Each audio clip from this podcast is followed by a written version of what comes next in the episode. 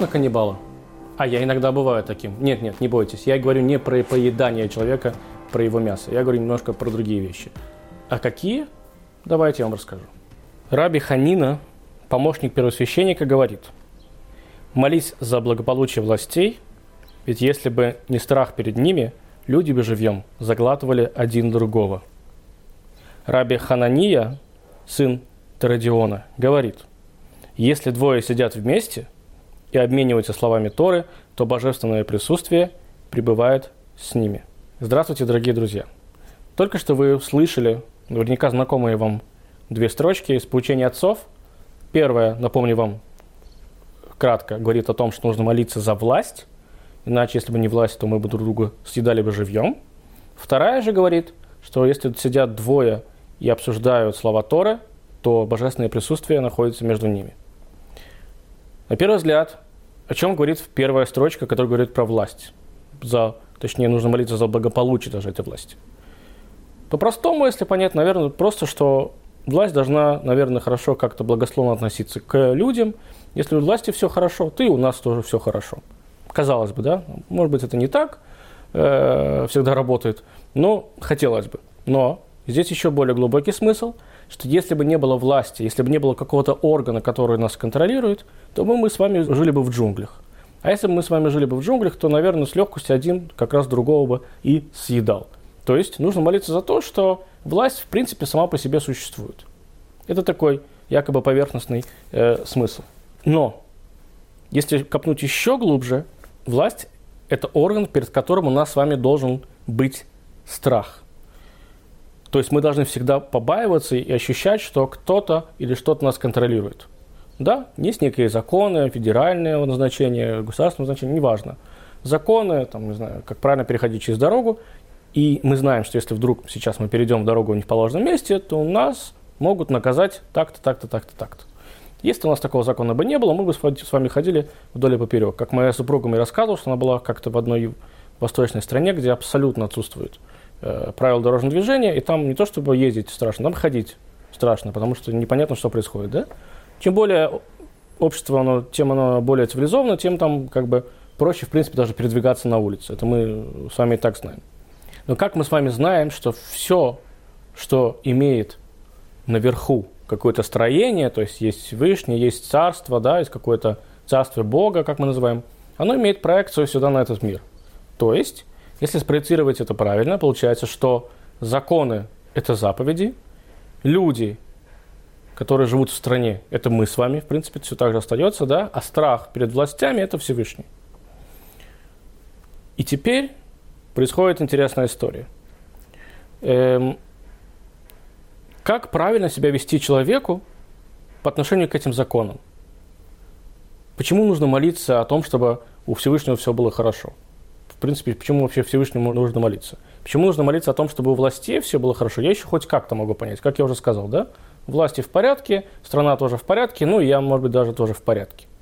А теперь убрать вот эту всю историю с Э, законами, с конституцией и так далее, оставить только божественные законы, например. Как мне к ним относиться?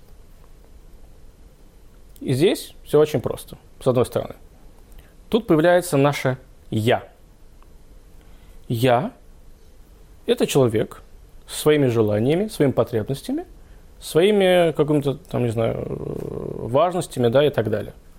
Вокруг меня существует социум. Для чего нужен мне этот социум – как вы думаете? Чтобы он удовлетворял мои потребности.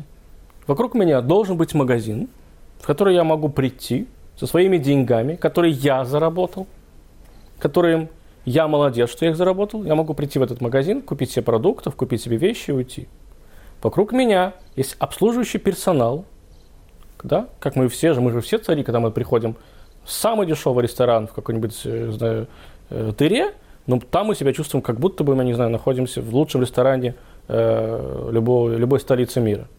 Да, почему-то там вот этот человек, который меня обслуживает, он просто ничто передо мной. Я же плачу деньги за меню. Я? Я захожу, э, не знаю, в, другое, в любое другое заведение, меня почему-то там должны все облизывать. Почему? Потому что это я. Теперь представьте себе, что вот это я я живу в этом социуме, нету никаких законов, как не общаться с этим человеком. И тут может наступить два момента. Первый момент, если вы культурный, приличный, воспитанный человек, то вы не будете воспринимать людей как, э, вокруг себя как обслуживающий персонал. Вы будете их воспринимать как просто людей, которые там что-то вокруг вас ходят. Но они, может быть, вам чему-то обязаны, а может быть и не обязаны. Но мы знаем, что, к сожалению, наша природа такова, что мы, если бы у нас не было никаких регулирующих законов вокруг нас, будем этот мир и других людей действительно воспринимать как людей, которые мне что-то должны. Всегда. Водитель автобуса и трамвая должен ехать так, как мне хочется, а не трясти меня. Да? Мне должны в самолете давать то место, которое я хочу, а не потому, что я там его достоин или я не заплатил за него. То есть все вокруг что-то мне должно. Опять же, первый человек думает, что может быть да, может быть нет, и в принципе там пусть они живут. Второй же человек думает, что все почему-то должны ему поклоняться. Это другим языком называется современный каннибализм. Если вы думаете, что вы не каннибал, если вы не едите человека, в прямом смысле этого слова, это еще не означает, что вы совсем не каннибал. Если вы пользуетесь человеком, несмотря на то, что вам он ничем не обязан, то вы каннибал. С чего вдруг? В чего вдруг? Почему бы вы когда-нибудь рано или поздно, может быть, тоже станете его пищей? Об этом вы же не думаете. Почему-то думаем, что мы должны поесть. Но то, что нас кто-то съесть может, мы об этом редко думаем. Теперь давайте вспомним, что говорил Раби Ханина. Люди жрали бы друг друга. То есть, не имеется в виду в физическом плане, чтобы действительно начали бы друг друга есть. Если бы мы с вами жили в джунглях, да, и нужна была охота друг на друга, да, может быть, бы мы ели. Но если мы говорим сейчас про какие-то духовные аспекты, какое-то, ну, не про физическое поедание человеческой, человеческой плоти, да, а про то просто отношение к друг другу, то это оно самое. Если бы не было никакого закона сверху от Бога, то мы бы вели себя просто как последний скот. Пользовались друг другом до последнего. Опять же, только если бы у нас хватало разума понимать, что нам никто еще ничего не обязан. Ну, не факт, по крайней мере, да? Но понимаете, что такое вообще дойти до такого понимания? самому себе. Мы же все хотим, чтобы нам было хорошо. И даже, я вам честно скажу, даже если вы все-таки дойдете до этого сами, да, дошли бы до этого сами, ну не вы, не хочу вас оскорблять, какой-то человек дошел бы до того, что вокруг него люди тоже там, они имеют право на существование, то он бы все равно чуть-чуть бы, но их ел. То есть, как бы он их воспринимал? Да, эти людишки имеют право тоже ходить по этой земле, но я должен ходить первый, все равно. Я готов вставать с ними в одну очередь, но я должен быть в этой очереди первым. Да? И в этом было бы все отличие от первого человека, который абсолютно такое якобы зло, как я его описал, да, что там ему не нужен ниже никто, а все обязаны быть перед ним. То есть там никакой очереди вообще не имеет, э, не имеет права на существование. Есть только он как царь. А тут как бы я, да, я готов быть с вами рядышком, но как бы вы понимаете, что все-таки на первом месте должен быть я, а потом вы подождете, вы получите свое, свое э, то, что вам перечитается. А теперь вернемся к первой строчке и вспомним, как она начинается. Потому что нам нужно молиться за благополучие властей. Причем здесь все-таки молитва тогда?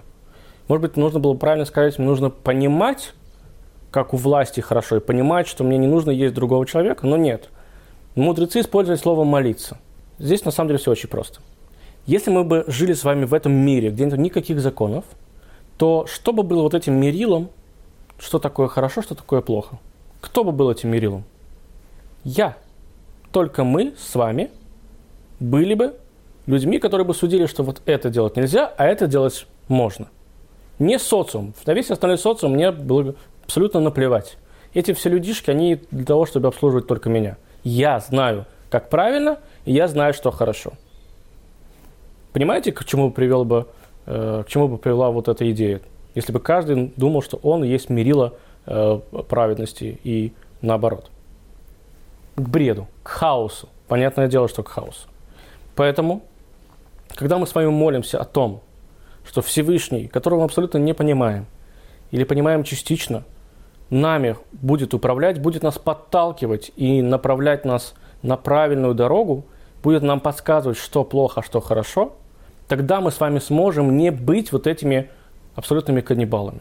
Тогда мы сможем с вами не быть абсолютным вот этим непонятным просто животным. Мы молимся, чтобы Всевышний дал нам разум понимать, куда нам идти. Вот в чем здесь заключается смысл молитвы. Эту фразу не нужно понимать буквально. Конечно, нужно понимать буквально, что нужно молиться за власть, и чтобы у них все было хорошо, тогда у нас тоже будет все хорошо. Но если перевести это в более духовный аспект, то это здесь появляется абсолютно другой смысл. Что мы должны молиться, просить у Всевышнего о том, что дай нам вообще хотя бы хоть какое-то направление, которое бы нам помогло не стать животными. Мы готовы воспринимать твои заповеди, готовы их исполнять для того, чтобы не скатиться в лужу. Но теперь, помните, с чего я начал? Что есть еще вторая фраза, что если двое сидят и обсуждают Тору, то между ними находится Всевышний. Казалось бы, какое вообще на самом деле здесь э, странное построение этого отрывка. Это не, на самом деле я вам прочитал не с одного места, не с другого места, это все продолжение. Первый отрывок говорит о том, говорит о том, что нужно молиться о благополучии властей, а второй говорит, что если двое сидят и говорят Тору, да, и обсуждают ее мудрость, то между ними находится Всевышний. Какая связь? Казалось бы, никакой, но если отрывок идет один за другим, значит, все-таки есть в этом что-то э, правильно логичное. Нужно только понять, что. А здесь очень простое, еще более простое объяснение. Когда двое сидят и учат Тору, они не одинаковые люди. Одинаковых людей не бывает. Более того, когда двое изучают одну мудрость, каждый понимает ее по-своему. Так говорят нам наши мудрецы, что тот, кто изучает Тору больше, он понимает ее глубже, тот, кто изучает Тору меньше, он понимает ее меньше, но он ее понимает. Тора настолько безгранична, настолько бездонна, что э, нет абсолютного точного понимания. Это не арифметика, друзья, друзья мои. Все понимают, что такое дважды два четыре. Все понимают, абсолютно, любой человек. Но законы Торы каждый может трактовать по-разному. Понятно, что есть одно общее что-то объяснение, да, логичное, по крайней мере, что убивать нельзя, так все понимают, что нельзя убивать. Но есть относительно разные отношения к этому закону. Как, например, нельзя убивать человека, все понимают, что нельзя убивать человека. Можно любить человека, если человек э, защищает свой дом. Можно, наверное, да? А как можно? Он, если он специально убил, он должен сидеть в тюрьме? Или он, должен не, или он не должен сидеть в тюрьме? А может быть, он убил не специально? Есть огромное количество всяких тонкостей в этих законах. И каждый человек понимает эти тонкости на своем, на своем уровне. Два человека, которые учат один и тот же закон или обсуждают одну и ту же тему, они абсолютно разные люди. И нужно помнить одно. Не бывает более глупых и более ум, или, или более умных людей. Люди все разные. Если не будет закона, который будет регулировать человеческие отношения, то тот, кто более умный, он, не дай бог, начнет думать, что все остальные идиоты. И он будет его есть. Каннибализм будет продолжаться. Или тот, кто глупее, будет думать, что он настолько глуп, что у него нет никакой надежды там, стать каким-то великим человеком хоть в чем-то, он начнет есть всех остальных, потому что он начнет просто на них злиться. Тора говорит так, если двое обсуждают Тору, обсуждают меня, между ними есть Всевышний, между ними есть рамки, между ними есть закон. Они оба хорошие, они оба э, имеют право на существование. Не будет никакого каннибализма. Дорогие мои друзья, я вам желаю только одного. Помните, что кем бы вы ни были, что бы вы ни делали, вы делаете это хорошо у вас есть определенный талант, у вас есть определенное умение, и не нужно его копать, не нужно бояться, нужно расти, идти дальше, и все обязательно у вас получится. А все те, кто вам говорят, что вы никто или ничто, так они каннибалы, пусть они подаются. До новых встреч! thank you